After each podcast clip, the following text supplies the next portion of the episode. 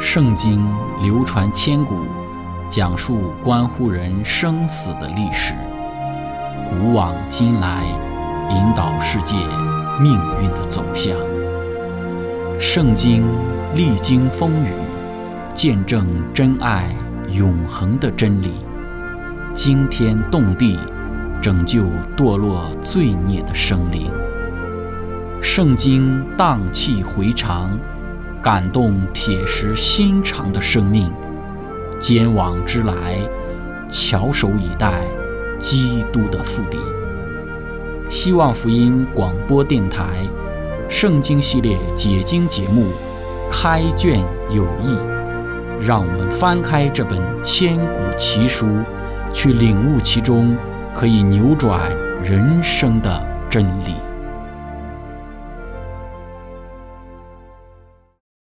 亲爱的听众朋友，平安！欢迎您收听《圣经解经》节目《开卷有益》，我是您的朋友志成。今天我们学习的圣经是在创世纪的二十章一到第七节。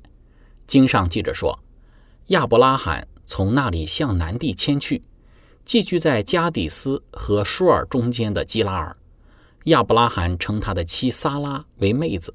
基拉尔王亚比米勒。差人把萨拉娶了去，但夜间上帝来在梦中对亚比米勒说：“你是个死人呐，因为你娶了那女人来，她原是别人的妻子。”亚比米勒却还没有亲近萨拉。他说：“主啊，连有益的国你也要毁灭吗？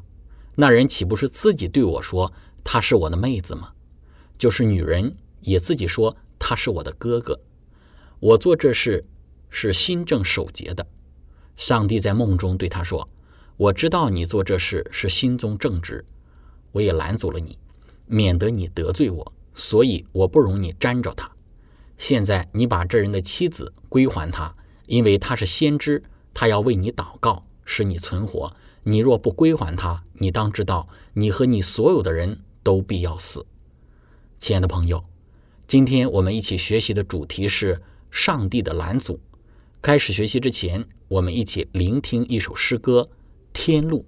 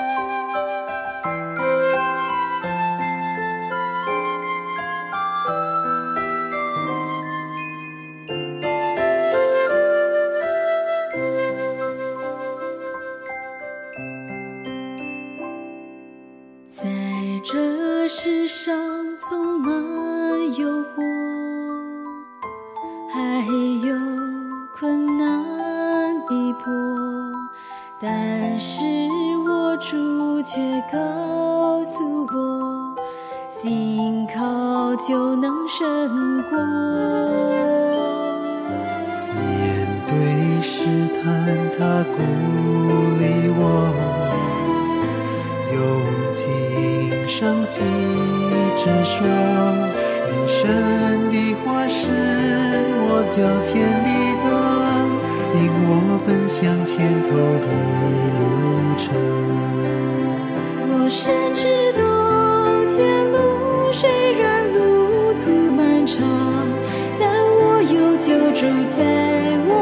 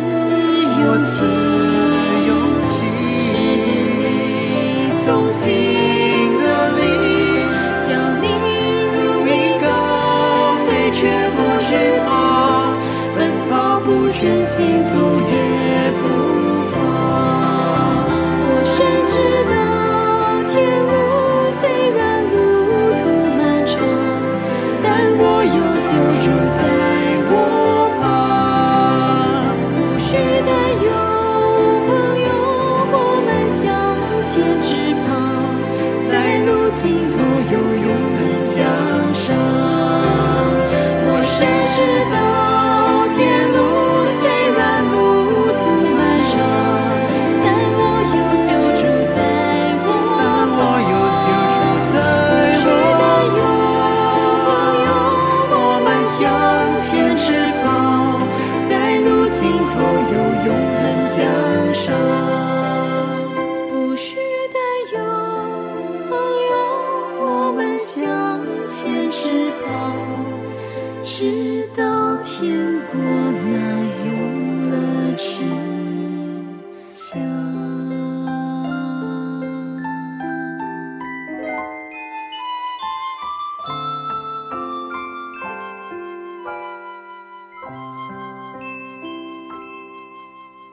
亲爱的朋友，今天我们的学习要进入到创世纪二十章的内容。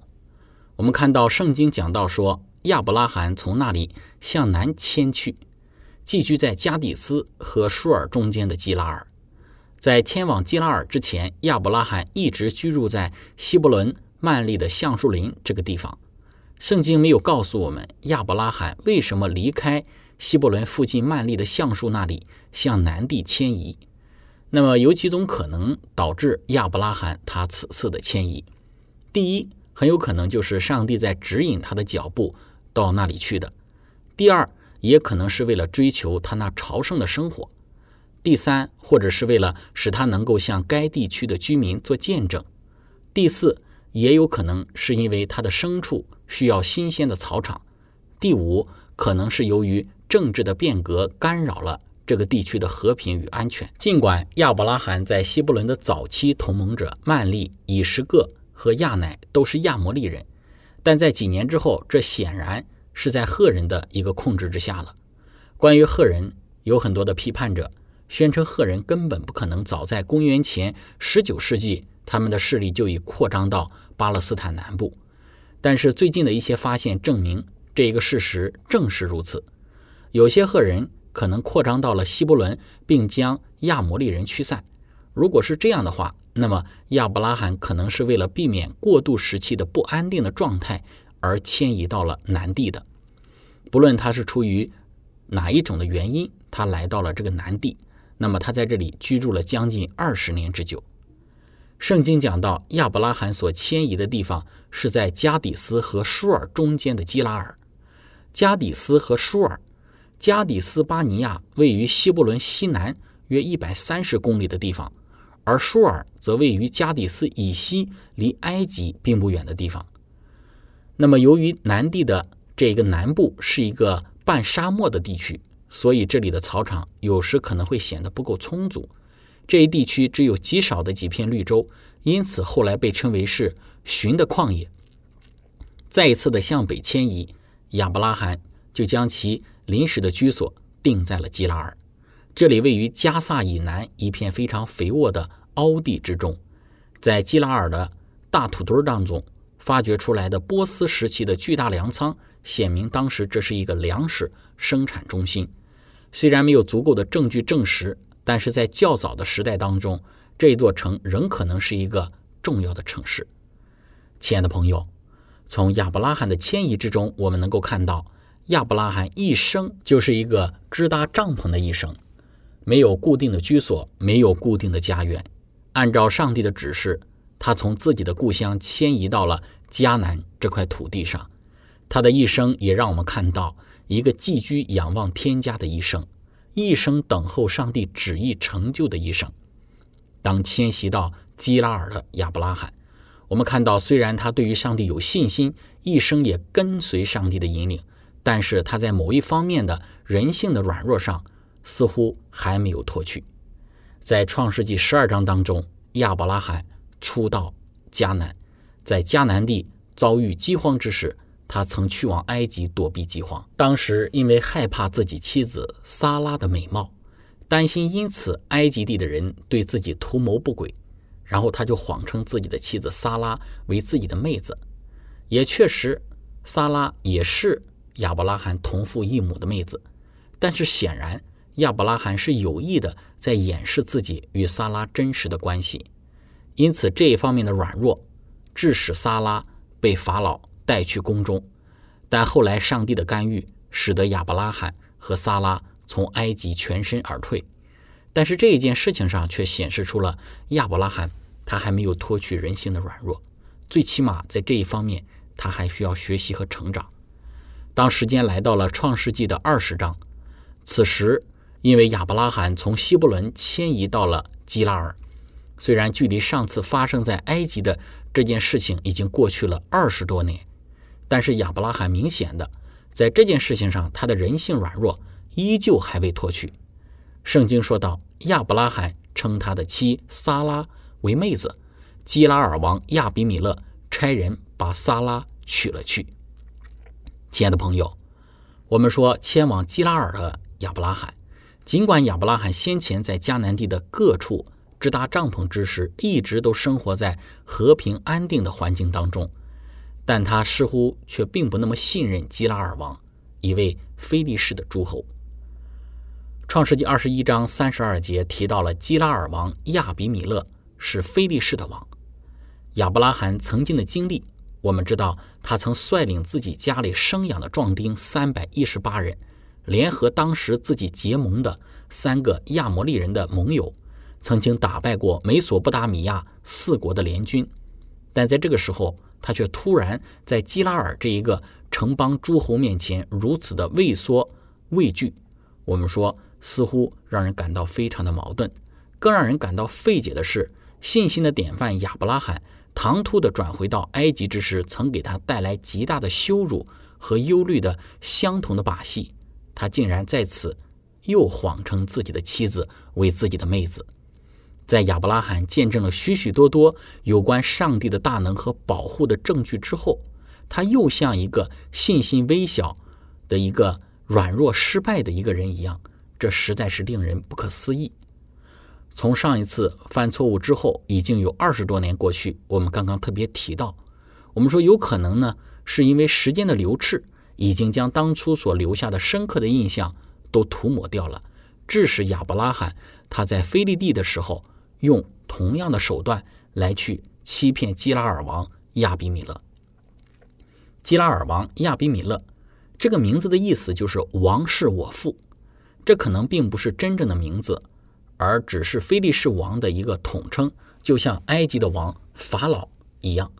以撒时代的基拉尔王也被称为是亚比米勒，大卫时代加特的亚吉王也是如此，也被称为亚比米勒。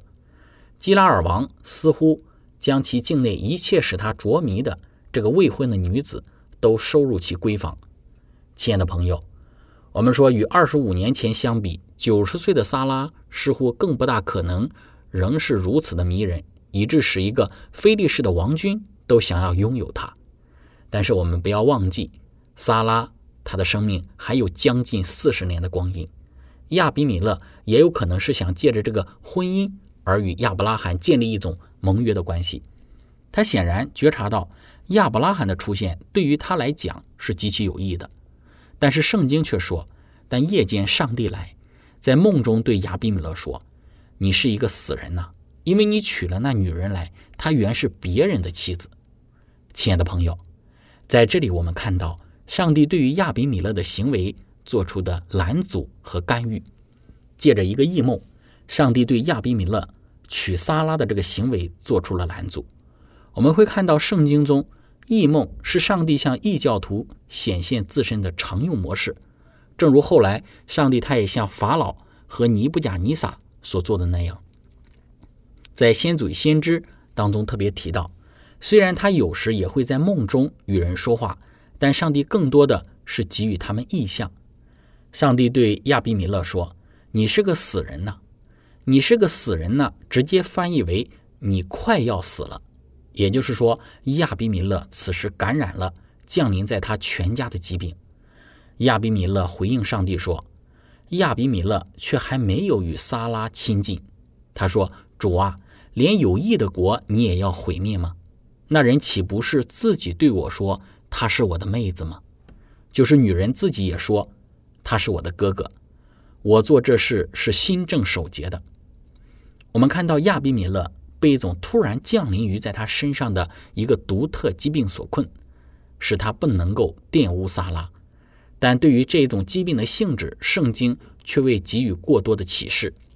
这句话的目的是为了防止人们认为即将出生的以撒有可能是亚比米勒的孩子，而不是亚伯拉罕的孩子。亚比米勒说：“主啊，连有益的国你也要毁灭吗？”在古时，我们刚刚提到，梦被视为是源自于上帝的，因此呢，亚比米勒他就相信那向他显现的是一位神灵，那向他说话的一个权柄，显然要比他自己的王权更大。上帝在梦中对他说：“我知道你做这事是心中正直，我也拦阻了你，免得你得罪我，所以我不容你沾着他。”我们看到。亚比米勒无意之中触犯了一位天国君王的大事。这位异教统治者似乎是一个非常讲原则的人，因为他的良心在这件事情上显然是无愧的。这一事实暗示着当时的非利士人绝没有堕落到所多玛人那一种的地步。或许我们也可以用同样的标准来评价当时其他的迦南地的迦南人，他们的罪孽还没有满盈。亲爱的朋友。分享到这里，我们一起来聆听一首诗歌。之后，我们要来看一看上帝对于亚比米勒的拦阻，其中给我们传递什么样的教训。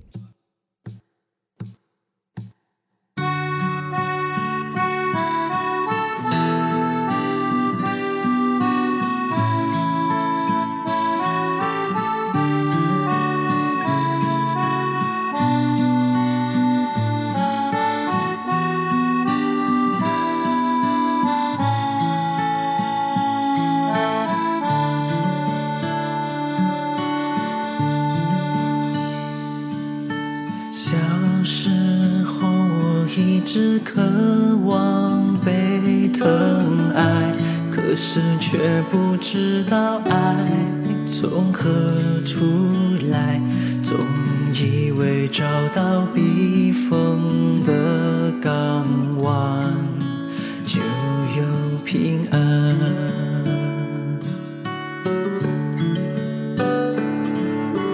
长大以后还是渴望。被疼爱，在人群中寻找所谓的爱，到头来还是被世界出卖，不能明白，是我太天真，将爱放在错的地方，用情。望它像花一样盛放，却一次又一次地掉入黑暗，失去方向。感谢主，你让我听到你爱的呼唤，又看到真爱就在石架上。生命开始丰盛，如爱中成长。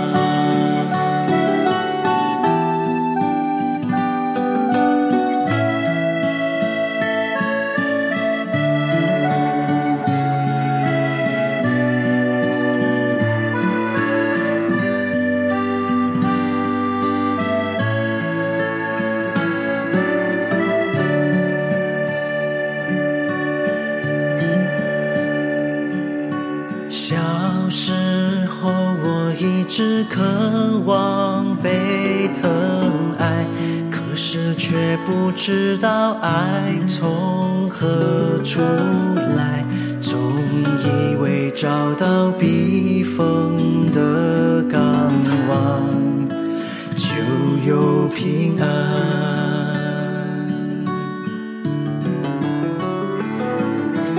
长大以后还是渴望被疼爱。在人群中寻找所谓的，还是被世界出卖，不能明白。是我太天真，将爱放在错的地方，又期望它像花一样盛放，却一次又一次地掉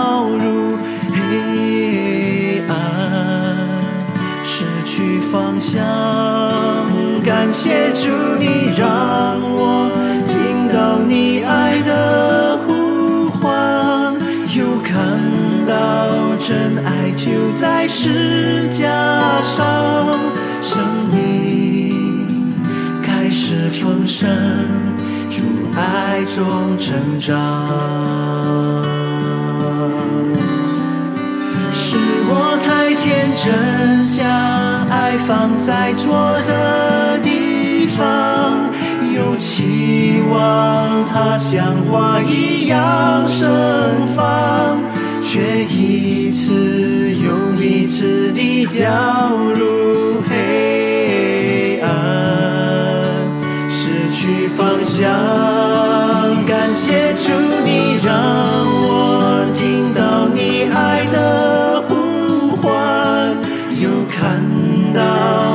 爱就在世架上，生命开始丰盛，主爱中成长。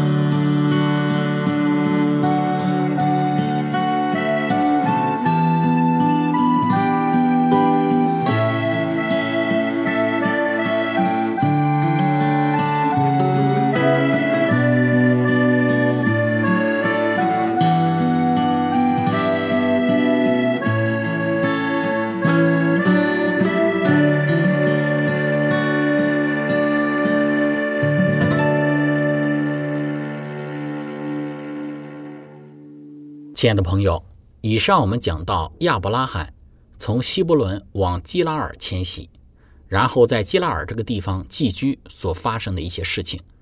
亚伯拉罕在基拉尔这个地方犯了他二十多年前在埃及地所犯的同样的毛病，就是谎称自己的妻子撒拉为自己的妹子。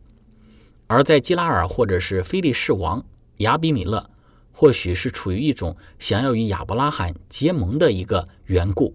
他就娶了亚伯拉罕他的妻子撒拉，但在上帝的一个拦阻之下，亚比米勒他生了一场病，就没有与撒拉同房，而上帝也在这件事情上亲自的干预，借着异梦拦阻了亚比米勒的行为。我们要来看一看，上帝对于亚比米勒的拦阻，其背后有怎样的教训传递给我们。首先，第一个方面，我们说上帝对于亚比米勒的拦阻显示出上帝对于他软弱的仆人的眷顾。诗篇一百零五篇十四节，上帝他不容什么人欺负他们，为他们的缘故责备君王。在《先祖与先知》这本书中，描述到之前亚伯拉罕在埃及谎称自己妻子为自己妹子的事情上，上帝所给予的特殊的保护。上帝给法老的警告，在亚伯拉罕日后与异族人往来之中。保护了他，因为这一件事是无法保守秘密的。他使人看出亚伯拉罕所敬拜的上帝必要保护他的仆人，而且任何危害他的事都必要遭受报应。亏待天父的儿女乃是一件危险的事。诗人曾提到亚伯拉罕这一段的经历，他论到上帝的选民说：“上帝责备君王说，不可难为我受高的人，也不可恶待我的先知。”亲爱的朋友，我们说亚伯拉罕在他妻子撒拉的事情上确实有他的软弱，而且他的行为并不蒙上帝的悦纳，但是上帝却仍旧怜悯他软弱的仆人。事实上，今日的我们之所以能够还蒙保守，大部分的情况之下，可能并非是因为我们自己有多好，而是我们在软弱之中，上帝凭着他的仁慈和恩典在眷顾和保守着我们。这是上帝拦阻亚比米勒的行为背后所凸显的一个重要教训。第二个方面，我们从上帝的拦阻之中能够看到，上帝有意透过这件事情来让亚比米勒认识他。刚刚我们有讲到，亚比米勒对于上帝的回应，显示出他意识到那向他显现的是一位神灵。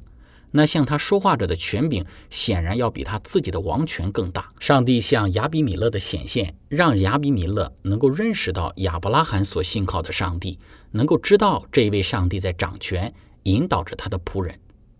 第三方面，从上帝对于亚比米勒的拦阻，显示上帝对于亚比米勒的恩典。上帝说：“我知道你做这事是心中正直，我也拦阻了你。”上帝称亚比米勒。在娶撒拉的事情上是心中正直，确实，亚比米勒是被亚伯拉罕所欺骗的。